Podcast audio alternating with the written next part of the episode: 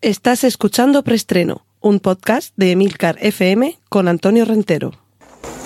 Bien, silencio todo el mundo. Motor. Sonido. Claqueta. Escena 1, toma primera.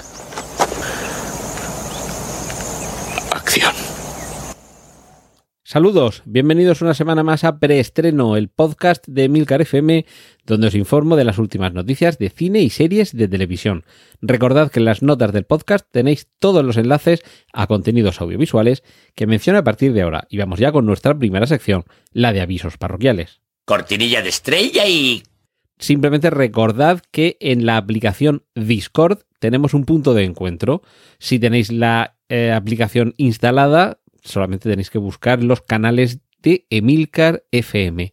Y también podéis acceder a través de la página web desde emilcar.fm barra Discord y dentro de esos dos canales, que desde Emilcar FM ponemos a vuestra disposición, tanto en la app como en la página web, tenéis el canal de preestreno donde hablamos de cine y series de televisión.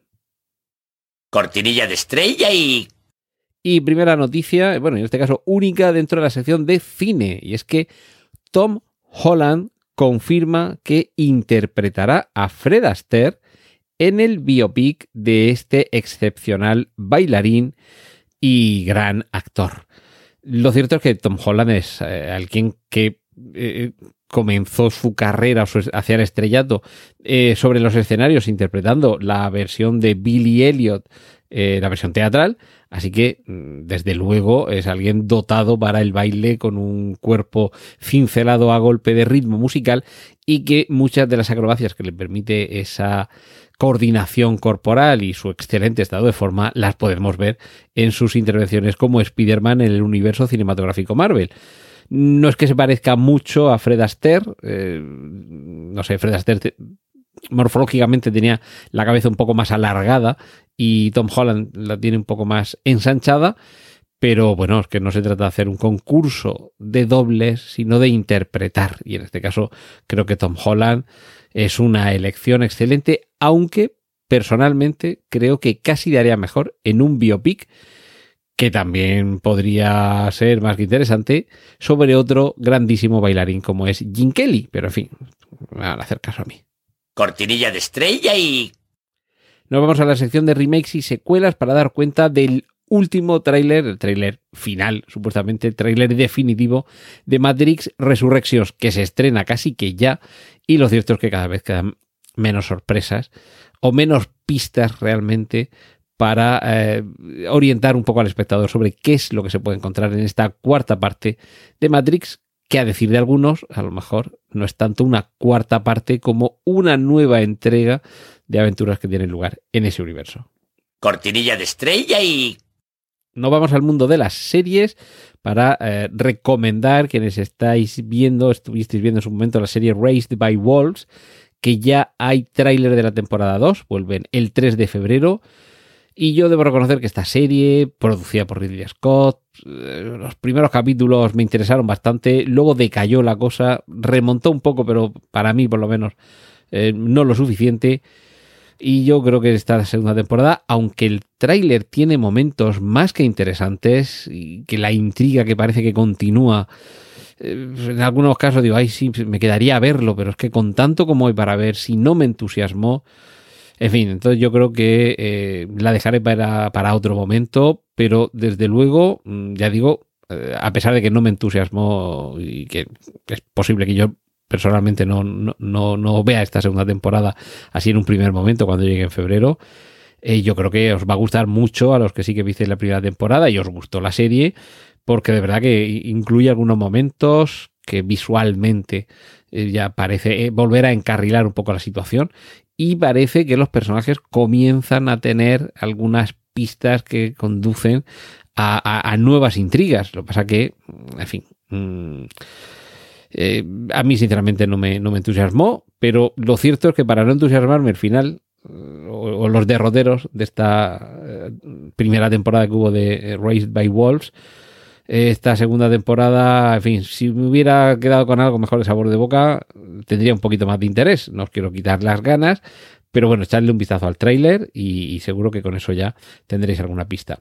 Y nueva serie de comedia para Ricky Gervais. Este divertido eh, cómico va a interpretarse a sí mismo en una serie que además parte de una promesa muy divertida.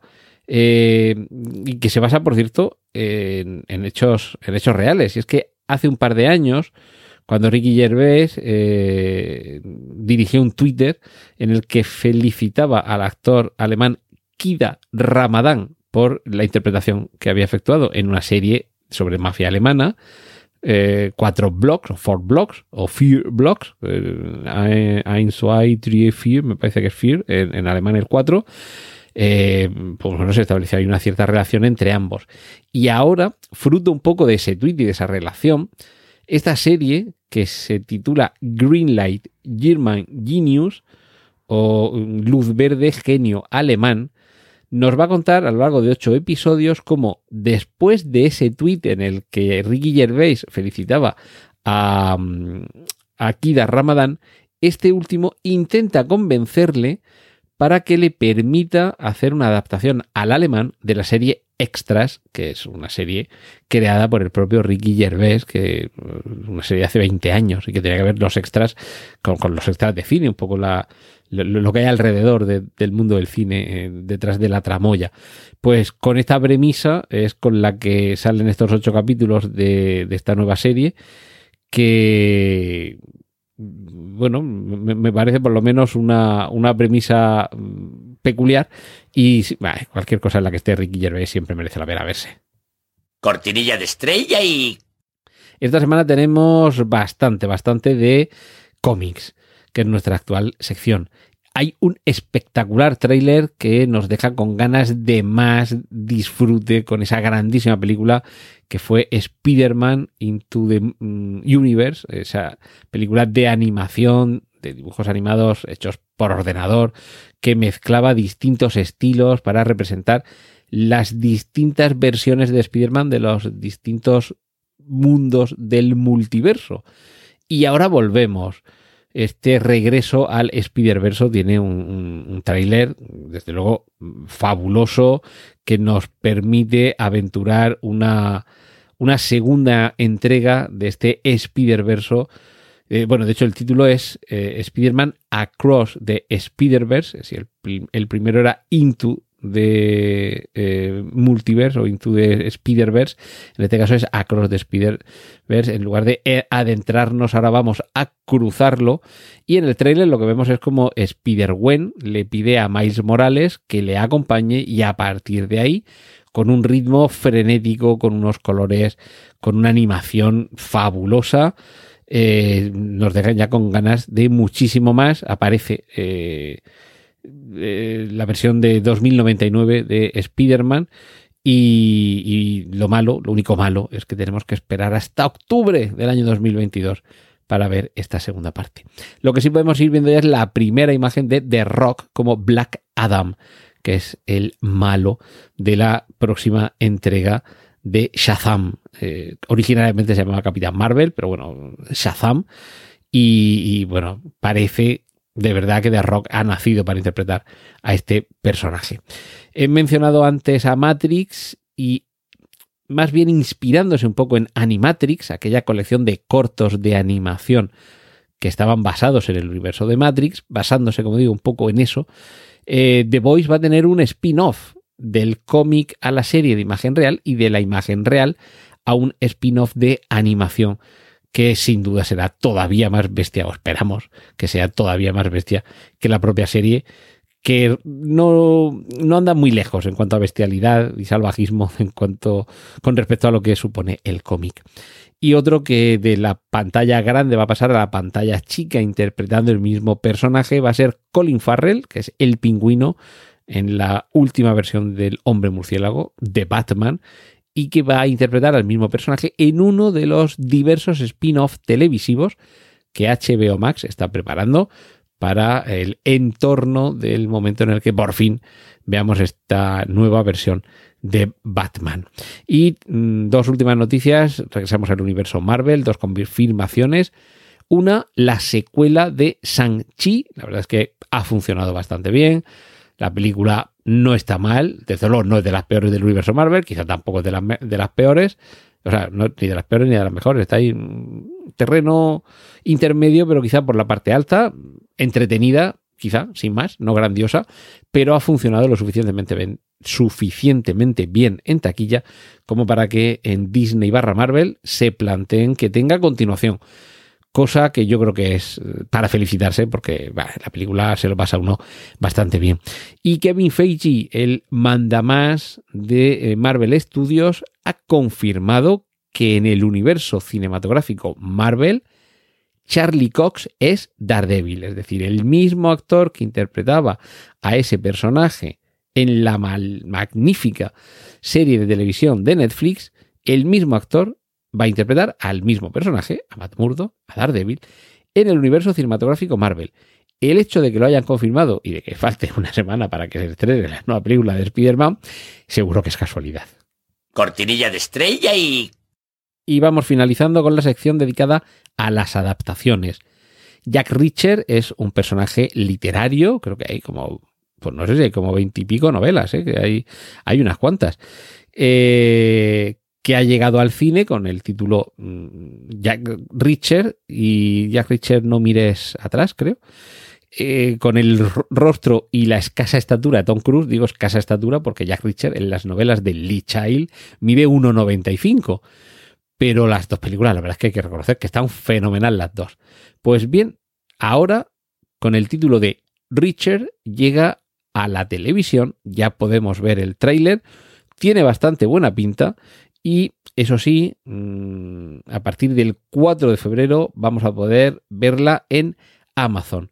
Debo reconocer que el actor, que a ver si tengo por aquí el nombre del mismo, eh, Alan Richson, pues eh, a mí me parece que da muy bien el pego. ¿eh? Me parece que hace un Jack Reacher que ojalá que tenga suficiente éxito como para que la serie dure muchas temporadas y que, mira, por aquí está, 25, 25 volúmenes y ojalá que dé, pues, no sé, quizá no para que cada novela dé para una temporada entera, pero pongamos que cada novela dé para no sé, dos o tres capítulos, por ejemplo, y que en cada temporada nos cuenten dos o tres novelas, por ejemplo. Yo creo que, es posible que quede para tanto, porque la serie poco bien que, que, lo hagan, el material de partida es muy bueno. Y eh, hemos vivido Acción de Gracias hace poco, quien lo celebre, que yo animo a que se celebre esa especie de Navidad eh, laica, que de hecho en Norteamérica los primeros europeos que la celebraron en el año, si no recuerdo mal, 1565, fueron españoles que llegaron a Florida, sí, 60 o 80 años antes que los del Mayflower, porque Acción de Gracias es una festividad que está vinculada con las cosechas y que ya se celebraba aquí en Europa, ¿vale? Pues bueno, mm, esta, esta festividad fue viral en Twitter porque hace cinco años, por una serie de malentendidos en unos mensajes de WhatsApp, se avisó por parte de una señora a quien pensaba que era su nieto, le dijo, oye, ¿vas a venir este año a la celebración de gracias? Y dice este señor, pues mire, es que yo iría, pero es que no sé, ¿quién es usted, señora? Pues eh, soy tu abuela, nene. Eh, no, no, mire, entonces se mandó una foto selfie, pues mire, yo soy este señor que aparece en la foto. Ay, pues mira, pues me he equivocado, qué lástima. Perdona la confusión, pero de todas formas, ¿te quieres venir a celebrar Acción de Gracias con nosotros? Y este señor fue y, bueno, se pasaron fenomenales Acción de Gracias, tanto que han repetido, han vuelto a celebrar Acción de Gracias en años posteriores. Y esta historia, convertida en viral, porque te estaréis preguntando, Renterillo, ¿para qué me estás contando a mí un, hilo de Twitter? Pues es que ese hilo de Twitter en el que se cuenta esa historia se ha convertido en el argumento de una película. The Thanksgiving Text, el mensaje de acción de gracias, y nada menos que Netflix está detrás de este rodaje. Y vamos a terminar ya y os estaréis preguntando, ¿qué tiene que ver el título de esta semana, Regreso a las montañas de la locura, con todo lo que nos has contado esta semana? Pues tiene que ver con una noticia magnífica y que yo estoy ya deseando que pongan fecha en el calendario, me temo que va a ser dentro de unos cuantos años, para poder ir a ver esta ansiadísima película, postergada décadas y que muchos tenemos muchísimas ganas de que se convierta en una realidad. Ya la descartó en distintos momentos por distintas eh, razones. Una de ellas porque mm, casi llegó a decir si Ridley Scott ya ha hecho la versión espacial con Prometheus. Y es que Guillermo del Toro ha confirmado que está trabajando en la reescritura de su adaptación de la magnífica novela de H.P. Lovecraft en las montañas de la locura. Y además lo bueno es que, por lo que cuenta, al cabo de los años se ha dado cuenta de que la puede hacer mucho más retorcida y oscura de lo que en un primer momento pensó que debería hacer si la llevaba al cine. Así que Guillermo del Toro, que por cierto, muchísimas gracias por escribirnos unas palabras para la presentación del libro Lovecraft, la alargada sombra del tentáculo, que hemos coordinado, o que coordinamos en su momento mi querido Ramón Monedero y yo, y que coescribimos junto con otra docena larga de contribuyentes. Guillermo del Toro nos escribió unas palabras para, para la presentación del libro, están ahí en, en la portada. Y desde luego yo voy a ser de los primeros que el día que Guillermo del Toro estrene su versión de En las montañas de la locura, acuda en peregrinación y, por supuesto, sin hacer mucho ruido para no dormir al que aguarda durmiendo en el fondo de Rillier. Y hasta la próxima semana, aquí en preestreno, un saludo de Antonio Rentero. Y ya sabéis que ya, ya subniurat. ¡Y corten! Gracias por escuchar preestreno. Puedes contactar con nosotros en emilcar.fm barra preestreno, donde encontrarás nuestros anteriores episodios. Genial, la positivar.